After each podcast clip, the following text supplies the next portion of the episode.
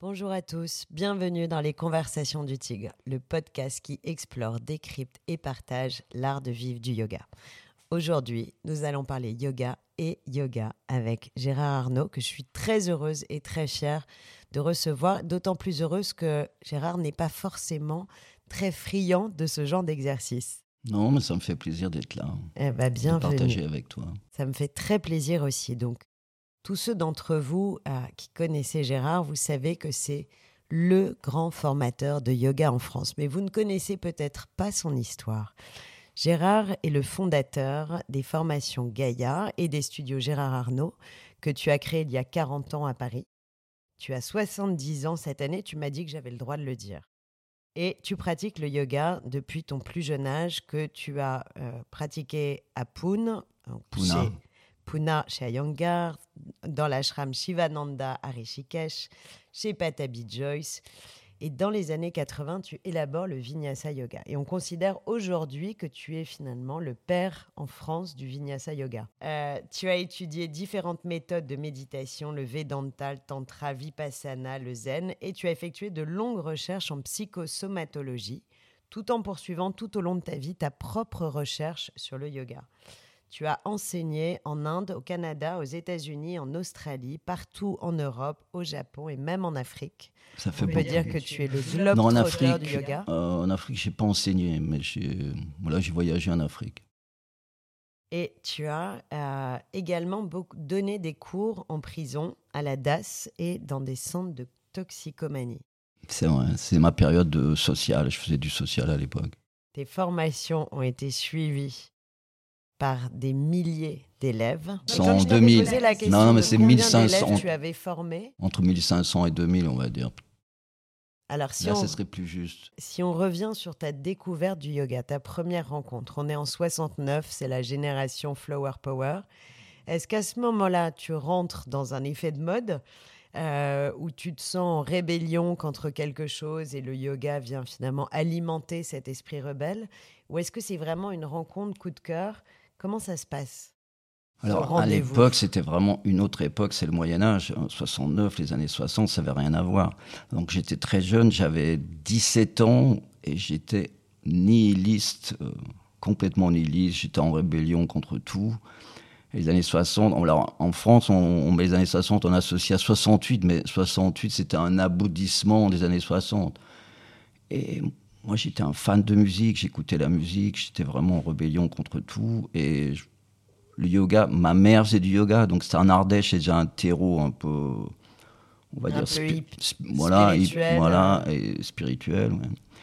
Et d'ailleurs, il y a les, j'en profite pour faire la pub des, des grottes Chauvet, qui ont 35 000 ans, quand même, hein, c'est pas mal. hein.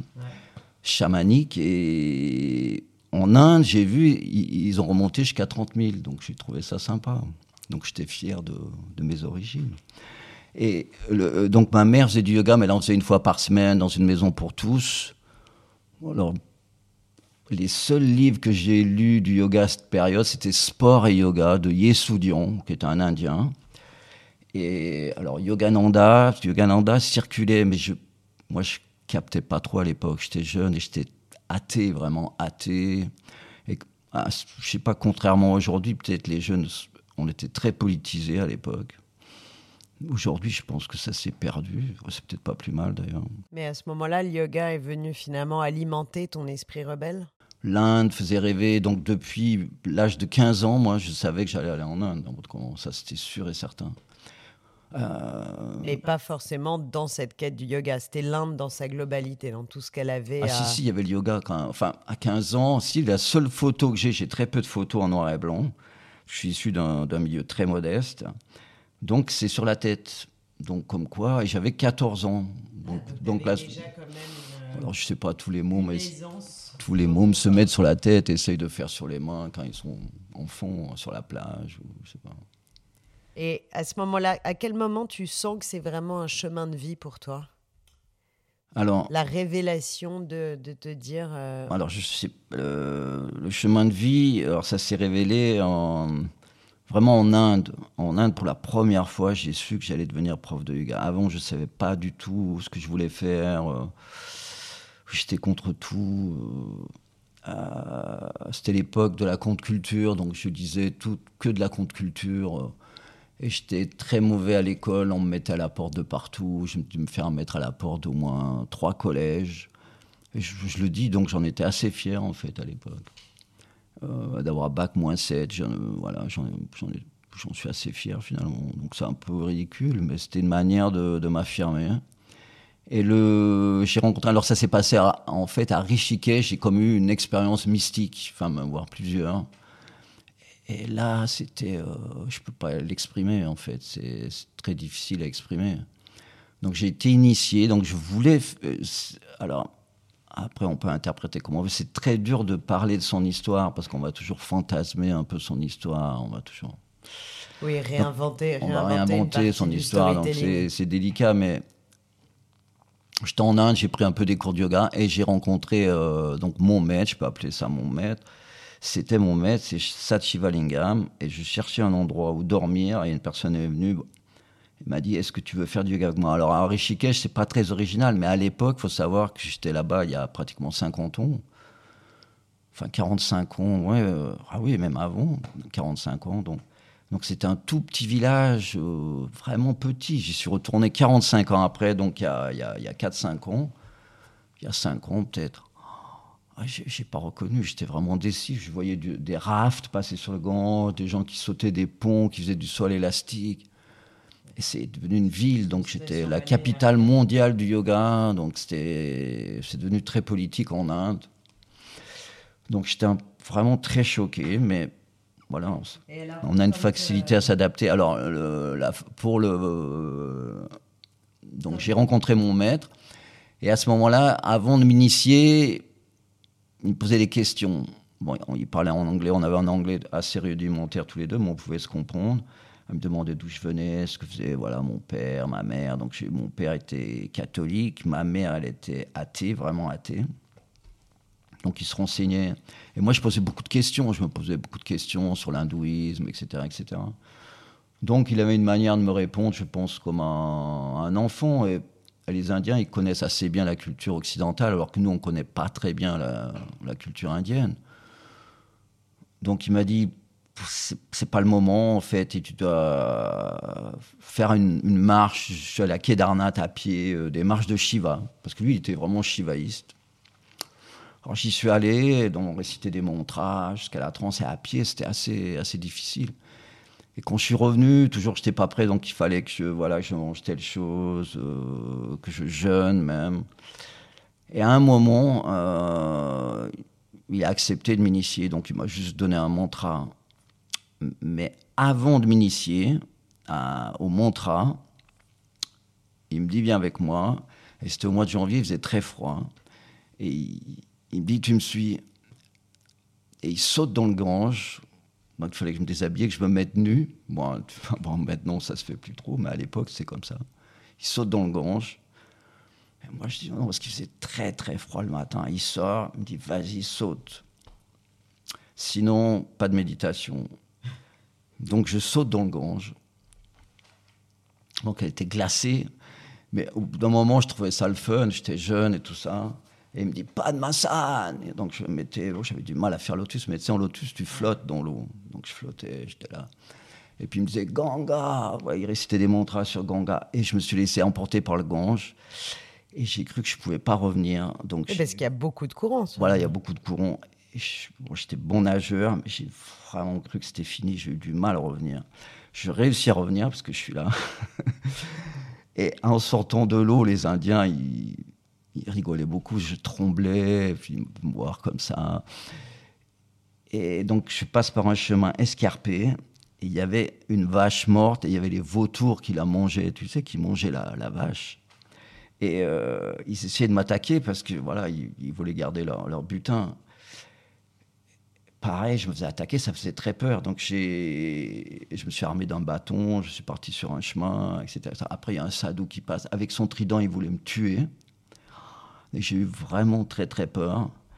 Et à un moment, quand j'ai dit, bon, ça y est, c'est fini, on laisse tomber. Et il me fait, Om Namah Shiva. Après, bon, je continue. Et il y a mon maître, il m'attendait. Il me dit, mais, mais qu'est-ce que tu faisais? Je dis voilà, j'arrive, je me suis laissé emporter par la grange. Et après, c'est le mantra qui m'a donné. Enfin, c'est une histoire, voilà. Après, on peut, on peut imaginer tout ce qu'on veut, Om Namah Shivaya. Et quand il m'a initié. C'était l'ancêtre du bizutage, quoi. Voilà. Et quand il m'a. Quand il m'a initié, alors là, je je pouvais pas bouger. Euh, j'étais, je sais pas. Alors il chargeait le mantra. Voilà, c'est l'amour, la paix, la puissance, la confiance. Il y allait pendant longtemps, longtemps. Il parlait comme ça. Om Namah Shiva, Om tu t'inspires, Om Namah Shivaya. Et au bout d'un moment, je pouvais plus vraiment bouger. Je connaissais pas trop l'hindouisme. Tu vois, j'étais, j'étais ignorant. Je le suis toujours, mais maintenant je le sais. La seule différence. Et euh, et après, le lendemain, je suis parti et je croisais des personnes, alors qu'avant j'étais là déjà à Rishikesh depuis un certain temps, tout le monde me faisait Om Namah Shiva, Om Namah Shiva.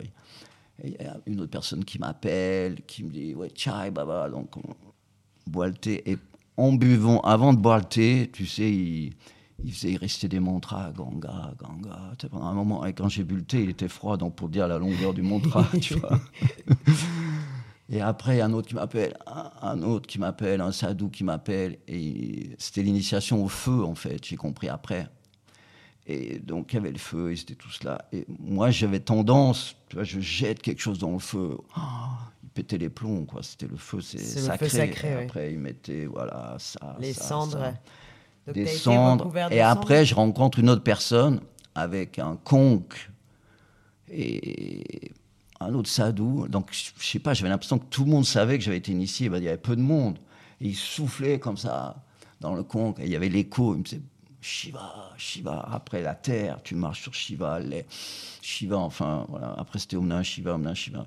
Et c'est tellement intense que j'ai cru, euh, je suis peut-être fou, mais j'ai cru que je devenais fou. J'ai dit, je vais rentrer en France, c'est comme Hari Rama et Krishna, tu vois. Et là, après ça, je suis allé vivre dans une grotte après. Ça a duré combien de temps, toute cette période de l'initiation euh ça, ça, s'est fait sur, euh, finalement sur deux jours. Et après, sans jamais y avoir pensé, je suis allé vivre dans une grotte. Mais, je, mais je, c'était une grotte, c'était comme une chambre d'hôtel. Je sortais, je restais pas tout le temps dans la grotte, enfermé. Donc c'est vrai, c'est une histoire assez incroyable. Et j'ai plus, j'avais plus de passeport. On, on me vole l'argent qui me reste. J'avais absolument plus rien. Quand j'ai eu plus rien, je suis resté là-bas. Et le, à un moment, le, il m'a dit de rentrer. Il m'a dit arrête de jouer au yogi, euh, voilà, rentre. Et j'avais jamais pris l'avion de ma vie. C'est quelqu'un qui m'a prêté de l'argent. J'ai rendu l'argent. Mais comment t'étais venu à l'aller? J'étais par la route, je faisais tout. J'ai voyagé, voilà, toutes les années 70, j'ai voyagé beaucoup comme ça. Par la route. Donc tu prends l'avion pour la première fois, et là tu sens que tu as une mission à accomplir? Il t'envoie quelque part en mission? J'avais très très peur de rentrer en France, en fait. J'ai très très peur de rentrer. Et je rentre, donc, euh, et après je suis allé vivre dans une communauté qui s'appelait la communauté de. je passe les détails parce que sinon ça va être trop long et ennuyeux. Non, non, c'est pas une du communauté tout de, Une communauté de Lanza del Vasto, je sais pas si tu as entendu parler, enfin bon, peu importe, qui est un disciple de Gandhi, qui s'appelait, donc qu'il avait, qu'il avait surnommé Chantidas. Et euh, Lanza del Vasto, voilà, c'était pour la paix, c'était une communauté assez structurée. Avant, les communautés, c'était un peu n'importe quoi, mais lui, c'était des années 40. Et c'était un mystique chrétien, en fait. Donc là, ça m'a bien, bien structuré. Il fallait travailler la terre, couper du bois, c'était physique. Et c'était ouais, vraiment bien. Et, euh, et à ce moment-là, le yoga continue à prendre sa ah, place oui, bien sûr. ah, mais je pratiquais tous les jours, tous les jours, méditation, et tu commences yoga. à penser à l'enseignement? Je pratiquais dehors, je pratiquais tout. Euh... À quel moment se fait le déclic de passer euh, d'élève à enseignant Alors le déclic, il s'est fait quand je sors de cette communauté. Donc là, il parlait tous les soirs de un coup de l'hindouisme, un coup du christianisme, c'était végétarien, etc., etc. Et moi, je, rencontre une personne, et une femme, donc j'avais envie de voir la mer, euh, j'ai envie de changer d'air en fait. Et on va, je, crois que je t'ai raconté cette histoire. Et on va, on se retrouve dans un endroit vraiment pas très glamour du tout, qui n'était pas la vasse les flots. Alors c'est l'endroit le plus horrible, je crois. Mais il y avait la mer. Et là, c'était en hiver. Et, je chantais Om Namah Shiva comme ça, on dansait sur la plage. Il y a quelqu'un qui vient avec son chien aussi. et qui il me dit Ah, tu connais euh, Shivananda? Je dis oui. Il y a un centre à Paris Et, après, je suis venu à Paris. Donc c'est au début qu'ils ont, qu'ils ont ouvert le centre. Enfin, c'était les premières années fin des années 70, 79 ou quelque chose comme ça. Et donc tu es, euh, tu es Je suis allé là, mais il faut pas confondre. Il faut pas confondre. Euh, en fait, Sant Shivananda, moi c'était Arishikesh, c'était la Divine Life Society. Ça n'a absolument rien à voir avec Shivananda. C'était Vishnu Devananda en fait qu'on devrait appeler. Mais je sais pas pourquoi lui il a pris le nom de Shivananda, mais ça n'a absolument rien à voir. Enfin bon, peu importe. Et c'est à partir de là, donc moi, je connaissais des personnes à Paris, mais j'avais besoin d'un endroit, d'un cadre, d'une vie saine. Donc, ils m'ont accepté que je vive là. Je n'avais pas fait de formation, que j'enseigne tout de suite. Ils m'ont dit d'enseigner. Ils m'ont même payé un voyage pour que j'aille au Canada. Donc voilà, après, c'est une autre histoire. Donc, j'enseignais, j'ai même donné euh, les enseignements de, posture au. C'était où? C'était Valmorin, je crois, au Canada. Ouais. Et tu commences, tu ouvres ton petit studio donc. Alors après, voilà, on, voilà, il y a des personnes qui viennent, mais qu'est-ce que tu fais là, Shivananda C'est une secte. Je sais pas, je devrais peut-être pas dire ça, mais. Et je suis euh, donc je suis parti et et là non plus j'avais pas d'argent parce que trouver un petit studio j'avais absolument pas d'argent et au centre Shivananda il y a quelqu'un c'était euh, qui voulait des cours particuliers de yoga hein. c'était un endroit fit club c'était à côté de chez Régine, par là. Et c'était un club de rencontre, en fait. Et il me dit, voilà, il fait des cours de yoga. moi, je, devais, je devais parler avec lui, j'étais assez jeune, je disais ce qui me passait par la tête. si tu veux, tu, veux travailler ici, euh, à mi-temps, voilà. Il tu, tu ouvres les enveloppes. Il me donne un petit job. Et puis au bout d'un moment, il me dit, mais tu veux pas passer le soir ici? Oh, je, Non, moi, je n'ai rien à faire avec ça. J'allais au centre Shivananda, tu vois, j'étais là. Et puis finalement, un soir, il j'y vais, je rencontre une, femme là, qui vient parler avec moi. C'était juste comme ça. Qu'est-ce que tu fais? Parce que je devais avoir un look un peu différent, je sais pas. Et je lui parle, je, raconte mon histoire. Je cherche un, studio. Elle me dit, ah, j'ai mon père, il a, des, immeubles à Paris, incroyable. Et elle me trouve un studio. Ça se trouvait que c'était à Télégraphe. Bon, c'était pas terrible comme endroit, mais et c'est là où on ouvre. Et donc, on est en 81 et tu ouvres ton premier studio à ce Exactement. Et à quel moment on passe de, de, enseignant à formateur? À quel moment dans ta tête il y a ce déclic en disant je suis prêt pour former des, des élèves qui vont eux-mêmes enseigner? Parce que Alors moi, dans le mindset, tu, tu, montes, tu montes euh, d'une étape. Je monte d'une étape, mais à cette époque, je par rapport au yoga, j'avais vraiment aucun doute. J'étais, euh, c'était ça en fait. Euh, donc j'adorais enseigner et j'avais fait un peu le tour. Voilà, on se cherche un peu voir ce qui se passait à Paris. Donc j'avais à l'époque il y avait Mahesh, il y avait Mahesh était sympa, mais je vais, alors je devrais pas le dire, mais je le dis, hein, vous pouvez couper. Hein. C'est à l'école française de yoga ou c'est la rue Aubriot. Mais là ils me reçoivent très très mal. J'ai mal pris, tu vois je leur demandais ce qu'ils font. Alors à l'époque, c'était le yoga indien contre le yoga occidental. Maintenant, c'est le yoga traditionnel contre le yoga moderne. C'est ici, c'est un peu comme ça. Et euh, bon, je parle, donc ça m'a un peu vexé qu'ils me respectent pas. Enfin, juste, je suis un être humain, même si eux, ils, voilà, ils en savaient plus que moi, tant mieux pour eux. et ils me disent qu'ils font une formation qui est reconnue par l'État. Oui, oui, à l'époque, c'était les premiers à avoir été reconnus au répertoire Moi, je me suis renseigné. Et là, c'était la jeunesse et sport. Donc, ils s'étaient rencontrés tous. Et je connaissais le sport parce que quand j'étais jeune, j'aimais toujours le sport. Le sport m'a sauvé avant le yoga, moi. Enfin, si je fais court, euh, voilà, à 10 mois, je hernie étranglée. À 7 ans, je parle que de moi, mais rhumatisme, donc j'étais couché. Ça, il paraît que c'est les, chats qui m'ont sauvé. quand t'es môme, j'étais hyper actif. Après 14 ans opération, 17 ans hôpital, juste avant que je parte. Après de nouveau hôpital, donc j'étais quand même quelqu'un d'un peu fragile. fragile. À quel moment tu sens que tu peux devenir formateur? Euh, Alors moi j'ai appris à l'indienne. Donc j'avais, j'avais. Il n'y a, pas des échelons. Les formations sont les occidentaux, c'est les occidentaux qui ont inventé les formations. Il n'y a pas de formation. Moi, moi-même, j'ai jamais fait de formation de yoga.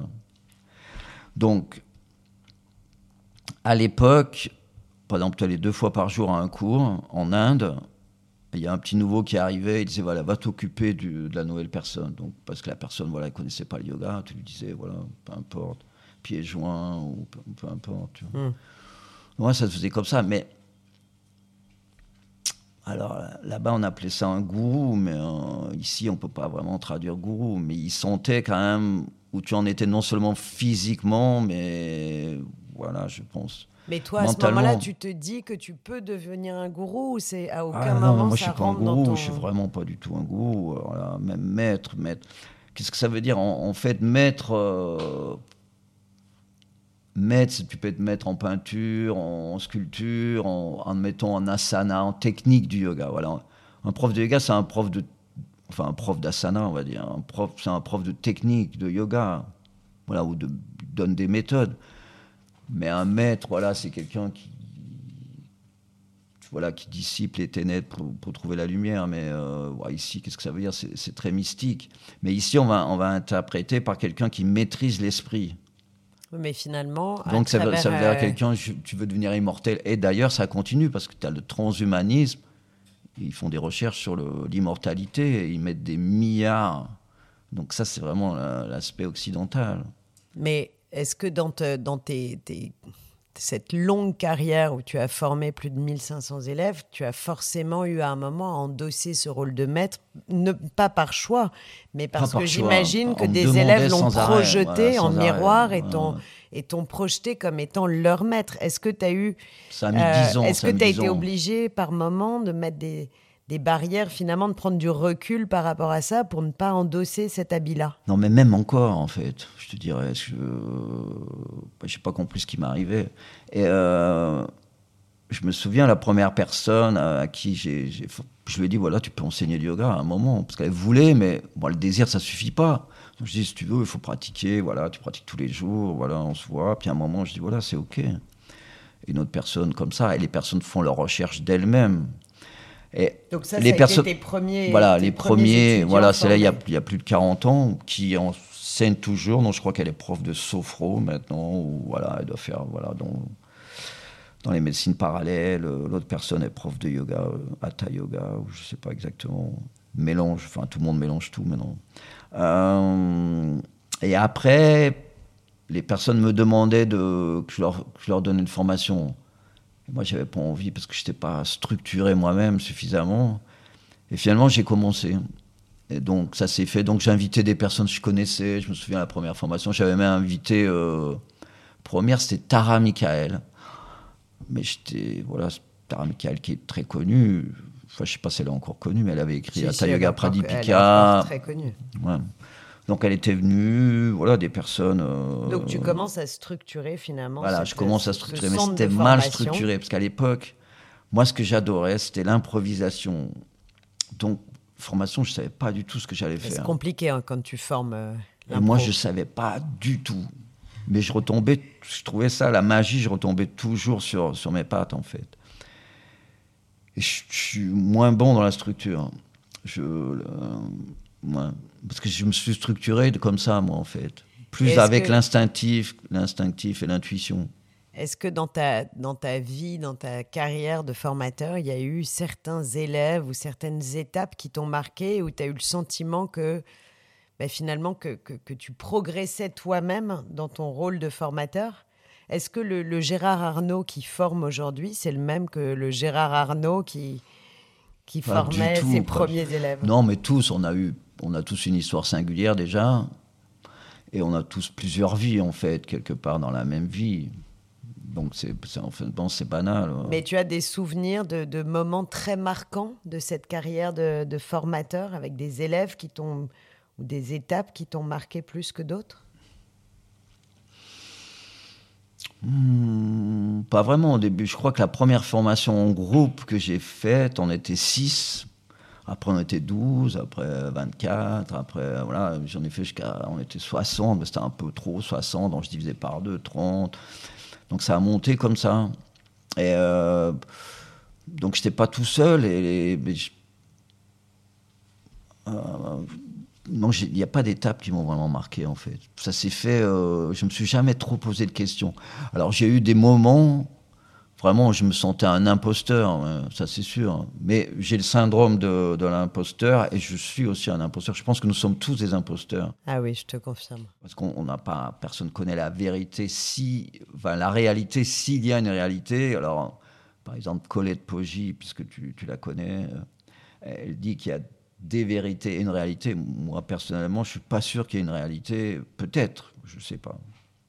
Tu as. euh, Ou as plusieurs réalités, ou pas de réalité, ou peu importe. Ouais.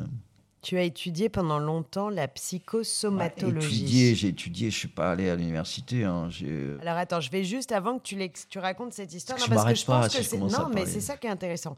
Mais je voudrais juste que les personnes qui nous écoutent comprennent. Si j'essaie d'expliquer un peu la quintessence de ce que c'est la psychosomatologie, euh, la somatothérapie. On dit que c'est une pratique psychocorporelle qui instaure une relation d'aide par le toucher.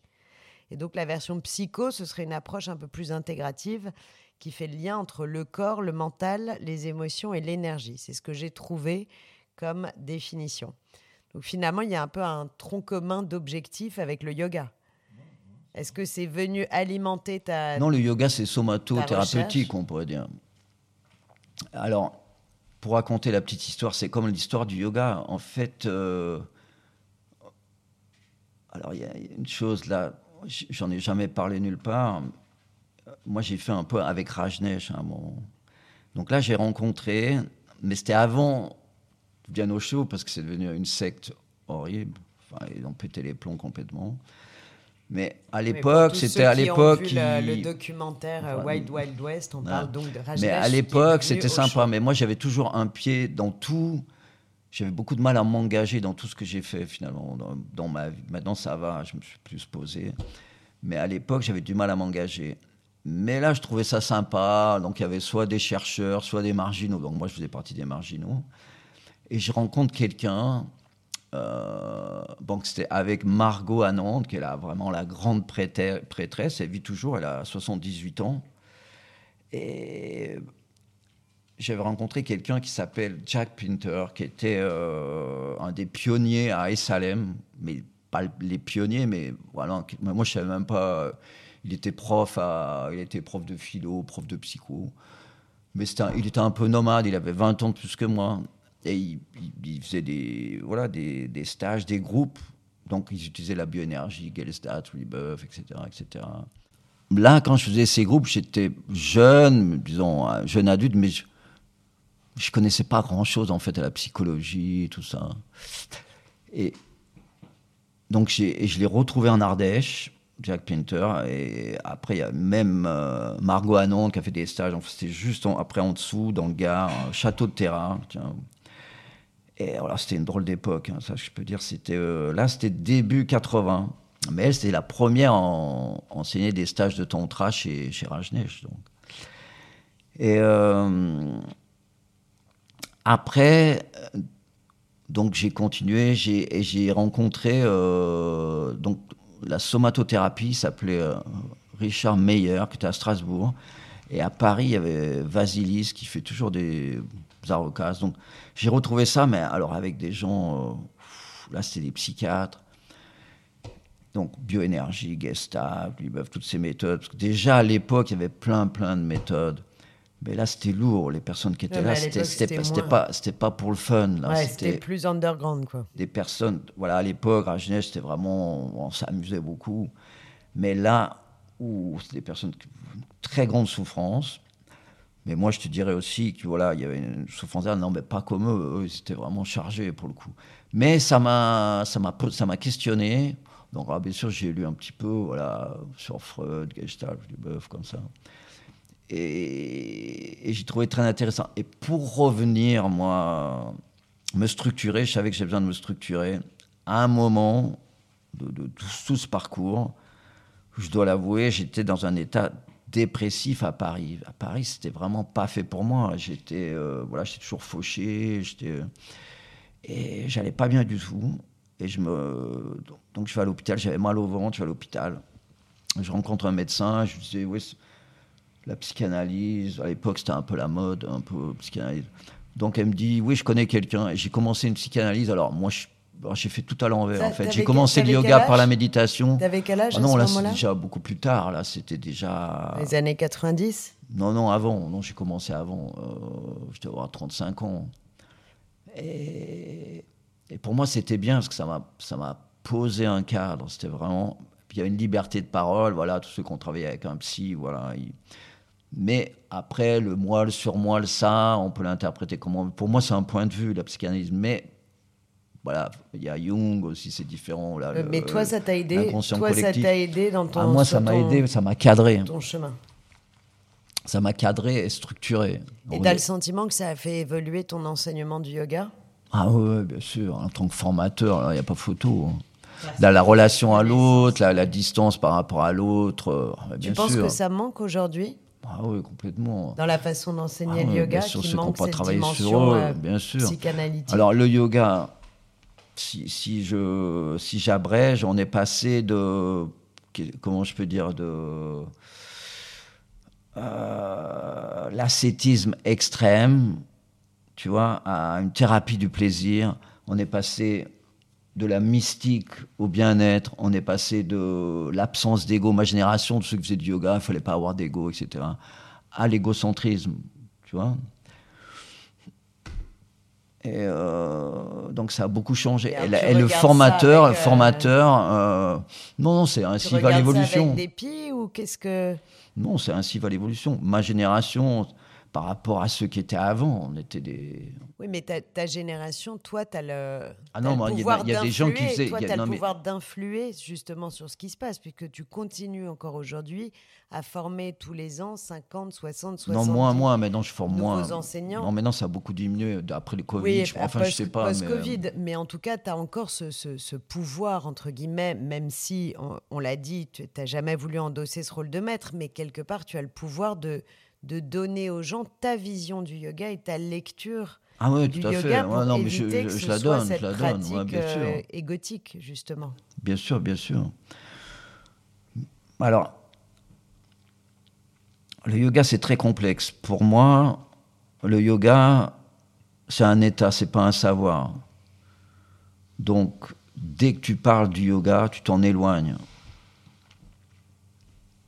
Donc pour moi, tout est, je sais pas, ineptie en fait. Euh. c'est le, voilà, peut-être l'état du yoga. Alors là, après, voilà, c'est un peu intellectuel. On va dire que c'est, enfin, si je, crois ça, c'est non-duel, par exemple.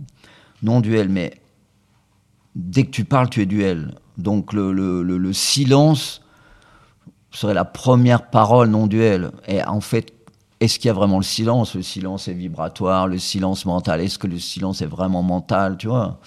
Après, ça peut aller très loin. Alors là, c'est philosophique. Je vais, tu m'autorises à lire une, euh, une phrase de Krishnamurti. Oui, tout à fait. Je sais qu'il a beaucoup compté aussi, ouais. Euh, dans ton, sur ton mmh. chemin et dans les, voilà, dans les grandes pensées mmh, yogiques qui ont compté dans ta vie. Et j'ai trouvé cette phrase qui, a, je crois, qui en tout cas vient bien en miroir de ce que tu disais. La vérité est un pays sans chemin. L'homme ne peut venir à elle par aucune organisation, par aucune foi, par aucun dogme, prêtre ou rituel, ni par aucune connaissance philosophique ou technique psychologique. Il doit la trouver à travers le miroir de la relation, par la compréhension du contenu de son propre esprit, par l'observation et non par l'analyse intellectuelle ou la dissection introspective l'homme a construit en lui-même des images pour améliorer son sentiment de sécurité, religieuse, politique, personnelle. Exactement. Celles-ci se manifestent comme symboles, idées, croyances. Leur fardeau domine la pensée de l'homme, ses relations et sa vie quotidienne. Ce sont les causes de nos problèmes, car ils séparent l'homme de l'homme dans toutes les relations. Alors, moi, ce que j'entends dans ce qu'il dit euh, à travers toi, dans la relation avec toi, fait venir un prof de philo qui adorait Krishnamurti. Alors lui, pour moi, c'était un Krishna martien. Tu vois, il, en faisait un gourou, en quelque sorte. Et je demande à Kiyomi, je lui dis alors, c'est qui pour toi Krishnamurti? Alors, ah, je crois qu'il a eu une, expérience mystique, et après, il dit toujours la même chose. Et je trouvais ça assez, assez intéressant, parce que ce qui est vrai, il dit toujours la même chose, mais qu'est-ce qu'il dit? Tu vois ce que je veux dire? Et moi, je l'ai vu à une conférence et je venais de faire Vipassana pendant 20 jours, je ne sais pas si j'ai peut-être 30 jours. J'enchaînais les Vipassana comme ça. Et Vipassana, maintenant, avant de sortir, il te garde. La, la méditation silencieuse où on est. Voilà, voilà. Alors là, c'est, tu n'as pas le droit de regarder la personne dans les yeux, tu n'as pas le droit de parler, tu n'as pas le droit de faire du yoga, tu n'as pas le droit de lire, tu as le droit de méditer, mais tu as le droit de rien faire. Et tu manges pas beaucoup. Donc, euh, moi, j'ai fait une fois. Alors, la première fois, c'était vraiment assez, violent. Et maintenant, ils te demandent de signer un papier, comme quoi tu n'as pas été en HP ou tout ça, parce qu'il y en a qui ont pété les plombs complètement. Hein c'était vraiment face à toi-même. Pour parler, déjà, c'est pas évident. Pour commencer à parler, donc je commence à parler, je rencontre des personnes. Et c'était une Australienne. Elle me dit Qu'est-ce que tu fais maintenant oh, Je sais pas vraiment ce que je fais. Elle me dit Si tu veux venir avec nous, on va, on va écouter Krishnamurti à, à Bombay. Moi, je dis Ok. Et je vais là-bas. Donc, et là, c'était. Euh, puis Krishnamurti, tu sais, il parlait doucement, il laissait des silences. Donc, je sais pas si c'était étudié, mais moi, je, en même temps, mon anglais, il est quand même pas, je suis pas fluent, tu vois, mais, mais c'était assez, assez intense. Il t'emmène, même si tu le lis, mais lui, il a jamais rien écrit, c'est ce qu'on, c'est les résultats de ses conférences. Il t'emmène dans la méditation en parlant, tu vois. Donc c'est ça qui est très fort. Une très jolie phrase de, pour le décrire, c'était euh, euh, une âme lucide à la sagesse déconcertante. Tout à fait, tout à fait. Alors lui, son histoire est assez incroyable. Alors lui, après, avec le recul, alors je mets Krishnamurti, mais maintenant, pour moi, c'est loin aussi, ça ne correspond plus à notre époque.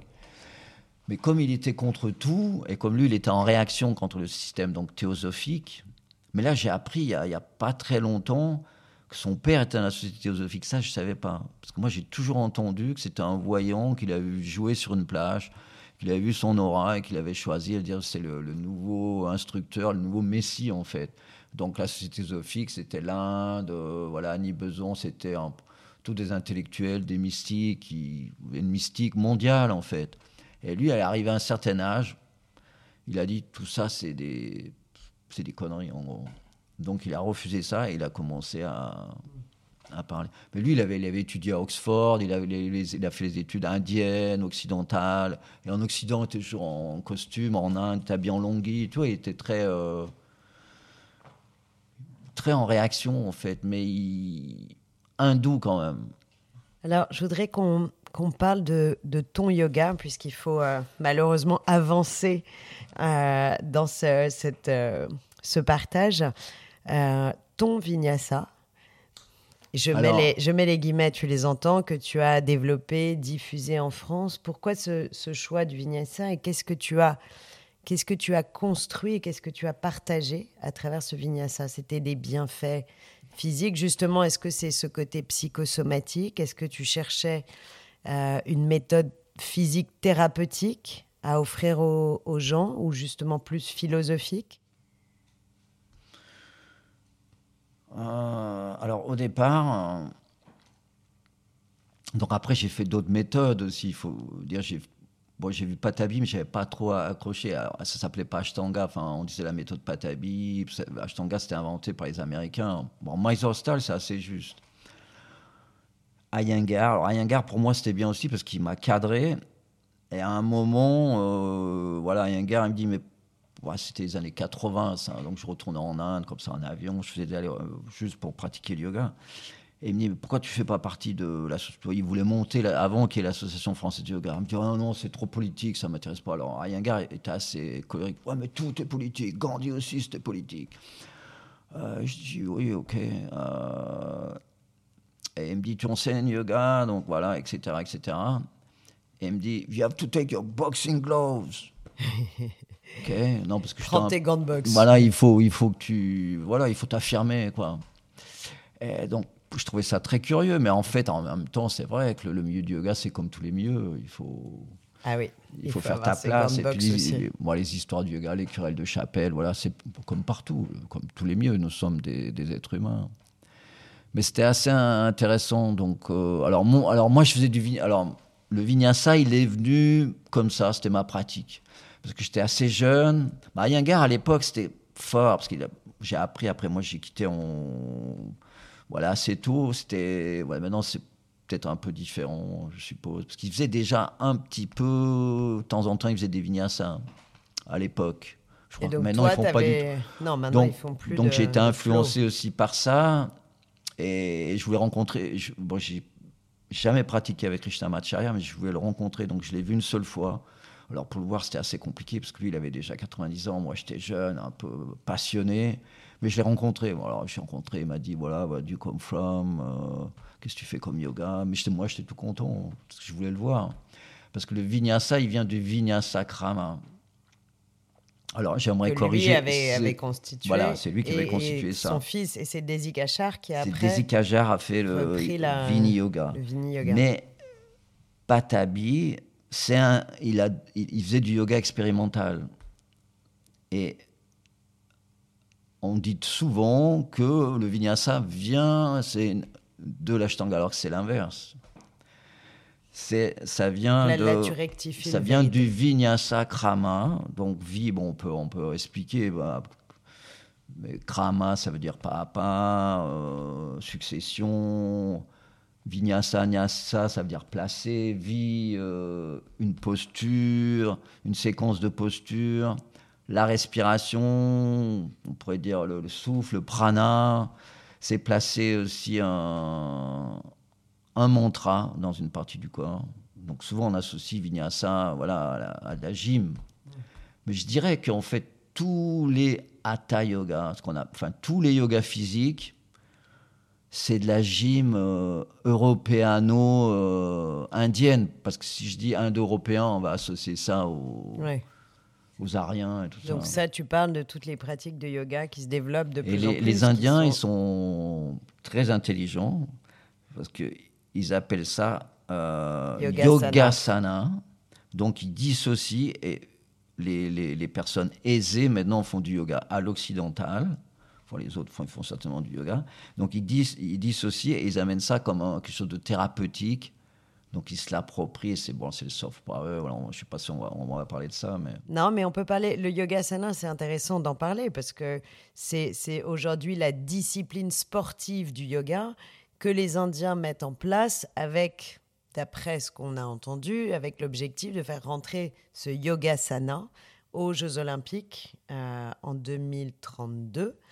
Euh, et donc, leur idée, c'est de créer des fédérations de yogasana et c'est en train de se développer avec l'objectif de créer des compétitions de yoga. Est-ce que, est que toi, tu adhères à l'idée de recréer Alors, à l'époque, aux origines, il y avait des démonstrations de, yoga. Moi, je non, mais dans les années 80, il y avait, des... démonstrations. Mais est-ce que, est que tu penses que c'est le sens de l'histoire, puisque tu en parlais tout à l'heure, d'aller vers cette logique de dissocier le yoga en tant que enseignement philosophique et spirituel et le yogasana, pratique euh, de gymnastique yogique, on va dire?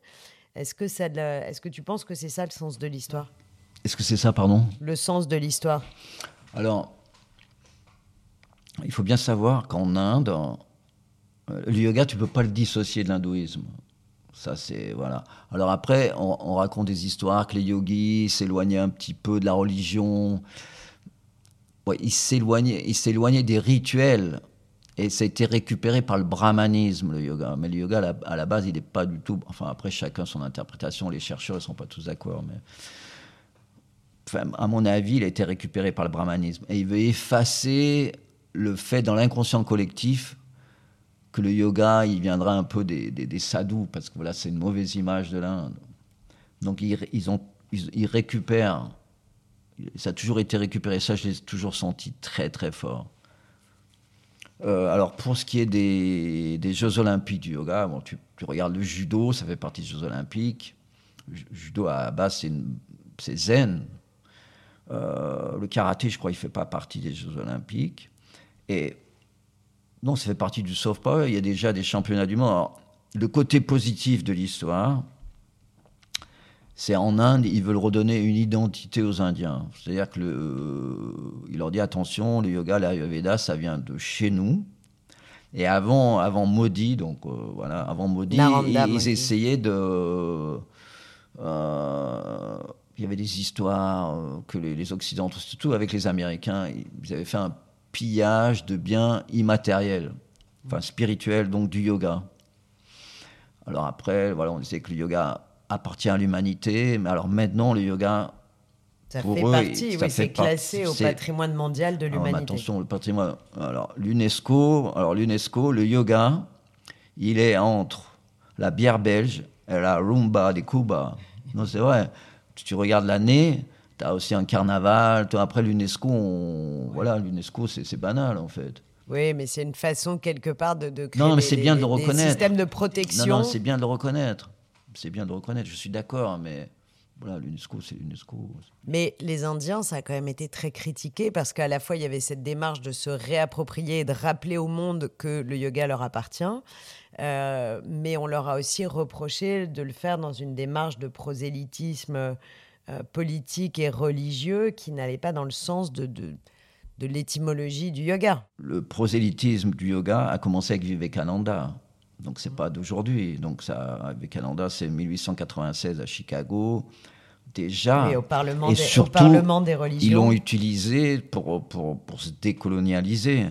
Donc il, commence sister and brother, c'est-à-dire on, est à égalité. Et puis là, il a touché des personnes. ils ont vu qu'il était très intelligent, des personnes mystiques qui, qui ouais, il avait, il avait un super niveau, quoi. Donc ils l'ont pris à égalité. Et le capitalisme, il y avait des personnes, voilà, voilà, on va droit dans le mur en chantant des mantras, quoi. bon alors, tu n'as pas répondu à ma question sur le, vigna... sur le vinyasa. Non, mais parce que je, suis, je suis le fil quand même. vas-y, vas-y, c'est quoi la question je triche, j'ai des notes. Non, vas-y, vas-y, t'as as raison. Ton vinyasa pourquoi tu as choisi d'enseigner et de transmettre ce vinyasa et qu'est-ce qui peut apporter aujourd'hui à ces générations tu, parlais du soft power, de toutes ces euh, gymnastiques yogiques, il y en a plein qui se développent. Toi, tu es quand même resté sur une ligne traditionnelle. Ah, mais la euh, tradition. Euh, que, alors qu'il faudrait, faudrait, se mettre d'accord sur qu'est-ce que c'est la tradition. Non, tu pars beaucoup trop loin là. non, non, c'est vrai. Tu vois ce que je veux dire? Parce qu'après, la tradition, moderne tradition, pour moi, alors moi, je vais te répondre, je fais les questions et les réponses. vas-y, vas-y, fais l'interview à ma place. Tous les yogas sont modernes. Yoga Sutra de Patanjali, c'est très moderne. Alors, les nouvelles recherches à Taiga Project, c'est quatre siècles après Jésus-Christ. Et c'est très moderne par rapport à la Bhagavad Gita, c'est très moderne par rapport au Veda. Euh, les asanas, il n'y avait pas d'asana dans le yoga, on ne parle pas d'asana. Ça, c'est, asana, c'est Atayga, Pradipika, c'est 15e siècle. Alors là, c'est hyper moderne. Alors après, tout ce qui suit, euh, Krishnamacharya, il, il, a, il, a, il, a, tout changé. Lui, lui c'était. il voulait faire des guerriers. il Krishnamacharya, c'était des guerriers ou des, des... c'était du spectacle, c'était du cirque. Bah, je te dis, les asanas, ça n'a jamais vraiment fait partie du yoga. Il n'y a pas si longtemps en Inde, même dans les années 80, les personnes savaient, les Indiens ne savaient pas ce que c'était que les asanas. Enfin, il y avait quelques. C'était des Occidentaux qui allaient là. Moi, il y avait des Indiens. À c'était des riches euh, patabis. Tu n'avais que des, Occidentaux. Et ils, ont pris, ils ont vu sur la porte euh, Ashtanga Vinyasa. Alors, hop, ils ont appelé ça comme ça Ashtanga Vinyasa. Alors que Patabi, voilà, Patabi, c'était un hindou. À Yangar, c'est des hindous. C'était très pauvre, c'était très très pauvre. Donc ils ont vu ces occidentaux complètement. Ah, bien sûr, ils ont, ils ont fait un business et c'est des très bons entrepreneurs d'ailleurs. Donc euh, tous, les, tous les yogas sont modernes, mais pourquoi le tien? Pourquoi ce vinyasa? Je, je vais dans, Ça va dans mon sens puisque c'est ce que je pratique aussi. Mais, mais qu'est-ce que ça apporte aujourd'hui? On est dans une société euh, totalement euh, à la fois décomplexée et gothique qui est prête à tout pour trouver du sens à l'action. Qu'est-ce que le vinyasa peut apporter dans cette quête de sens? Alors moi, au départ, euh, je, considérais que j'étais hindou, après j'étais bouddhiste. Voilà, j'y croyais vraiment. Mais moi, je ne crois plus changer le monde. À une époque, je pensais pouvoir changer le monde avec le yoga. Et même à un moment, la psychanalyse, moi, je suis assez passionné. Hein je pensais que la psychanalyse pouvait changer le monde. Enfin, maintenant, j'y crois mais vraiment plus tout. Je trouve ça même très ringard, à la limite. C'est complètement dépassé. C'est le positive thinking, mais le positive thinking, c'est juste la culture américaine. Les personnes confondent le positive thinking avec le yoga. Alors, aux États-Unis, c'est normal, c'est comme bonjour, ça va, tu vois. Non, c'est vrai. Nous, c'est ça va. T'es désabusé non, par rapport à ça aujourd'hui Je suis pas désabusé, mais pour moi, le, le yoga peut vraiment c'est ce que je disais tout à l'heure, c'est passer à une thérapie du plaisir et je trouve ça très bien. et, l'égocentrisme, s'il est, s'il est cadré, voilà, tu fais rien de mal. Si quelqu'un est sur Instagram, voilà, il est sur Instagram, ça, ça, oui, ça gêne personne. Ça gêne personne. T'es pas obligé de regarder Instagram. Moi, je, je regarde pas. Tu vois, s'il est. Euh, non, c'est pas vrai. Moi, je sais que tu regardes parce que tu as partagé ma story. ah bon? Ouais. Mais, Mais c'était pas moi alors qu'il a mis à 2 mètres. bah, c'est quelqu'un de très efficace autour de toi. moi, c'est pas moi qui m'occupe d'Instagram. Hein. Ça, je suis d'accord que c'est pas gênant. Mais comme tu dis, alors pourquoi tu dis que tu es euh, désillusionné ou désabusé, que tu ne crois plus pouvoir changer le monde? Qu'est-ce qui, qu'est-ce qui fait qu'aujourd'hui, tu n'as plus, plus envie ou tu crois que tu ne peux plus le faire? Ah non, on peut pas changer le monde. J'y crois pas. C'est pas. Mais changer son monde, oui. Mais toi toi, Gérard, réponds à ma question. Pourquoi tu ne veux plus essayer de changer le monde? Est-ce que c'est ce yoga, j'ai essayé, ce nouveau yoga J'ai essayé, j'ai vraiment essayé. Mais tu l'as fait d'une certaine façon. Tu ne peux pas avoir formé 1500 enseignants qui aujourd'hui transmettent et qui peut-être transmettent à des gens qui eux-mêmes forment d'autres enseignants. Enfin, tu vois, par capillarité, ce sont des milliers d'élèves, euh, des milliers de pratiquants de yoga qui ont quelque part une empreinte de toi, et j'entends bien que tu n'es pas le maître, néanmoins tu as laissé une trace dans leur vie, et donc quelque part leur vie ont changé parce que tu as transmis quelque chose. Ouais, mais ça c'est malgré toi, ça c'est malgré toi, ça se fait malgré toi. D'accord, mais donc, donc tu, tu, on peut encore changer la vie des gens parce que en enseignant, en partageant, en formant, on peut encore changer la vie des gens. Moi, je me lève tous les matins en me disant que le yoga est un life changer et que si j'ai, voilà, si j'ai consacré ma vie, en tout cas cette, cette vie, euh, au hmm. yoga, c'est parce que je pense que ça peut changer la vie des gens. Moi, je pense que c'est assez égocentrique pour moi, finalement. Ouais, mais j'assume. Ah bah, je suis peut-être très égocentrique. Non, non, je ne dis pas pour toi. Je, je parle de moi, hein, je ne parle pas de toi. Mais toi, tu peux pas ne pas l'être, ou alors c'est la non, fausse mais ce Que je veux dire, euh, ce que je veux dire, le yoga est devenu aujourd'hui, mais c'est pas, pas pour choquer que je dis ça, c'est devenu, c'est devenu une marque, c'est devenu une prestation de service. Et bon, à partir de là, c'est une prestation de service. Si je peux faire toucher du doigt la spiritualité, euh, moi, je, trouve ça très bien. C'est-à-dire si la personne, après, je vois plein de personnes qui cheminent, mais de là à, à prétendre avoir changé. Si, il y en a qui me disent, oui, mais j'ai changé leur vie et tout ça, mais comme moi, ça a changé ma vie. mais tu as toujours la conviction que le yoga a changé ta vie et que donc le yoga peut changer la vie d'autres personnes. Ça, tu n'as pas, perdu, tu n'as pas perdu cette conviction-là. Tout à fait. Et le yoga, en fait, il, ne changera jamais. Après, c'est. Quelle que soit la forme qu'il prend. C'est les projections qu'on fait sur le yoga qui changent. Mais le yoga, il change pas. Non, c'est vrai. Ah, voilà voilà, je dis quelque chose d'intelligent, mais il faut du temps, il faut du temps.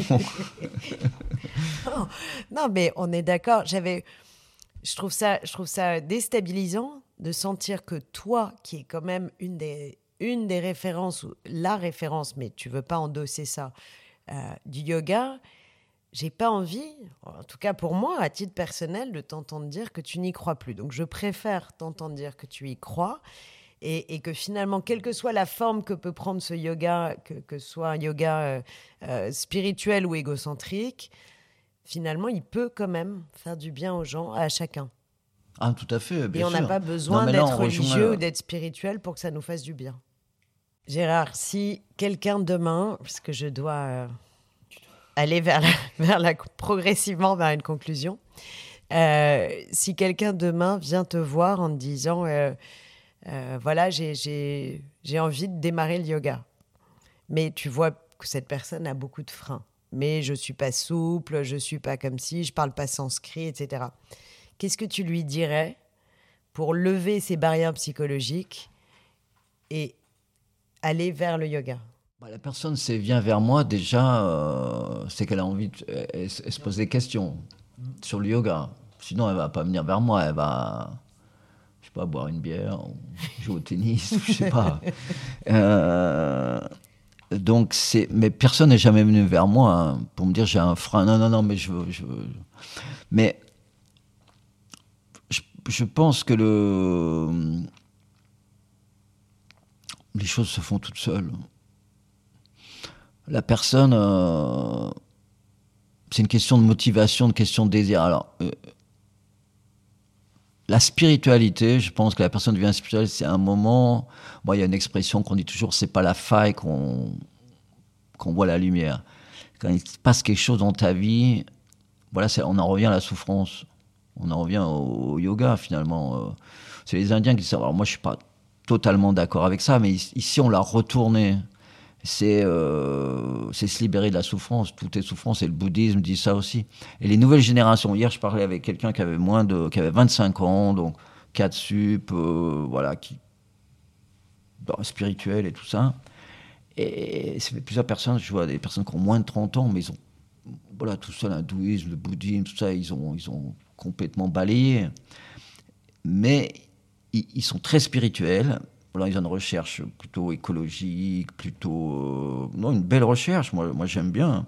Euh, voilà, différente, plus, plus, plus libre, je dirais. Oui, moins dogmatique. Ah, voilà mais sans être contre les dogmes. Avec, alors c'est peut-être parce que je, suis leur grand-père, mais voilà, très, très respectueux.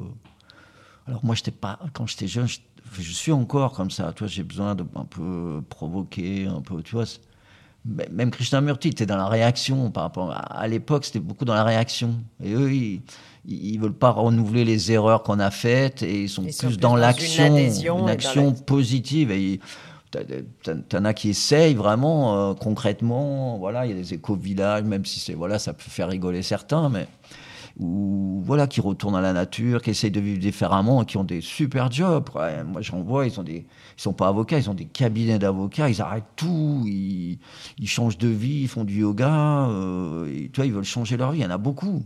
Et je suis assez étonné. Je me dis, mais pourquoi tu vas retrouver, tu vas retrouver. Ça me rend très optimiste de voir ça. Ça me rend optimiste mais je leur dis, tu vas retrouver les mêmes problèmes que tu avais dans ton cabinet. Les problèmes, ils sont humains. C'est toujours des conflits d'ego, des conflits d'intérêts. Euh, si la guerre, elle n'est pas militaire, elle est économique. Et c'est l'économie qui dirige le monde. Euh, voilà, on vit dans un système libéral. Moi, c'est ce qu'on a trouvé de mieux. Hein, la démocratie, on ne peut pas trouver mieux. J'ai une dernière question, Gérard on a traversé cette, euh, ces, périodes de Covid, de confinement. On en parlait, on en parlait tout à l'heure. Ça a été une période très difficile pour, pour tous les studios de yoga, pour tous les professionnels du yoga. Il y a eu cette, voilà, ce moment où les gens étaient complètement désorientés. ne sachant plus ce qu'ils pouvaient faire, quoi, quand, où est-ce qu'ils pouvaient aller, à quel moment. Et il y a eu euh, des répercussions psychiques assez fortes de, ce, niveau d'incertitude dans lequel on a dû euh, finalement trouver nos marques pendant deux ans. Et, on sent bien que c'est pas encore, euh, ça ne s'est pas encore restabilisé. C'est compliqué encore. voilà, cette, cette période est, est, toujours relativement anxiogène et, et remplie d'incertitudes. Quel serait ton conseil à toi euh, pour... je sais, c'est pas une bonne question, mais si, si, vas-y, vas-y, vas-y. Il faut que tu fasses avec. Quel est le conseil que tu pourrais donner? Et ce sera ta dernière réponse. Donc, réfléchis-la bien. Euh, quel est le conseil que tu peux donner à toutes ces personnes qui écoutent pour affronter ça? Ben, Le conseil, c'est pratiquer le vinyasa yoga. non, c'est vrai. Ou pratiquer la méditation, pratiquer le pranayama. Euh, pour ceux qui sont attirés par le yoga. En tout cas, vous avez, euh, vous avez bien entendu le conseil, c'est de pratiquer. Ça, se résume assez bien, mais il a bien dit pratiquer le vinyasa. On n'a pas eu la réponse. yoga, non, non, mais ou le yoga, le yoga, non, non, mais le. Le conseil, c'est voilà, tout le monde connaît les histoires sur le yoga, tout ce qui va autour du yoga. Je veux dire, ah, voilà. pranayama, la méditation, et peut-être quelqu'un qui qui est débutant, il, il faut s'écouter. S'écouter, il faut prendre son temps, il faut aller peut-être à plusieurs endroits. Euh, le professeur, voilà, c'est pas, c'est pas un gourou. non, c'est vrai, il faut trouver ce qu'on sent soi-même. Voilà, c'est le, le, meilleur, euh, c'est le meilleur conseil. Ils ont beaucoup de pratiques comme moi aussi. Je suis un débutant en yoga, mais vraiment. Euh, bah, moi, moi, je veux bien être débutante comme toi. Ah, Ouais, ça dépend. Chacun a son histoire, chacun fait ce qu'il peut. Hein. On a chacun notre chemin, en tout cas. Ouais. Et toi, tu as chacun fait un, chemin. un beau chemin. Merci. Namaste. Om Namah Shivaya. Om Namah Shivaya.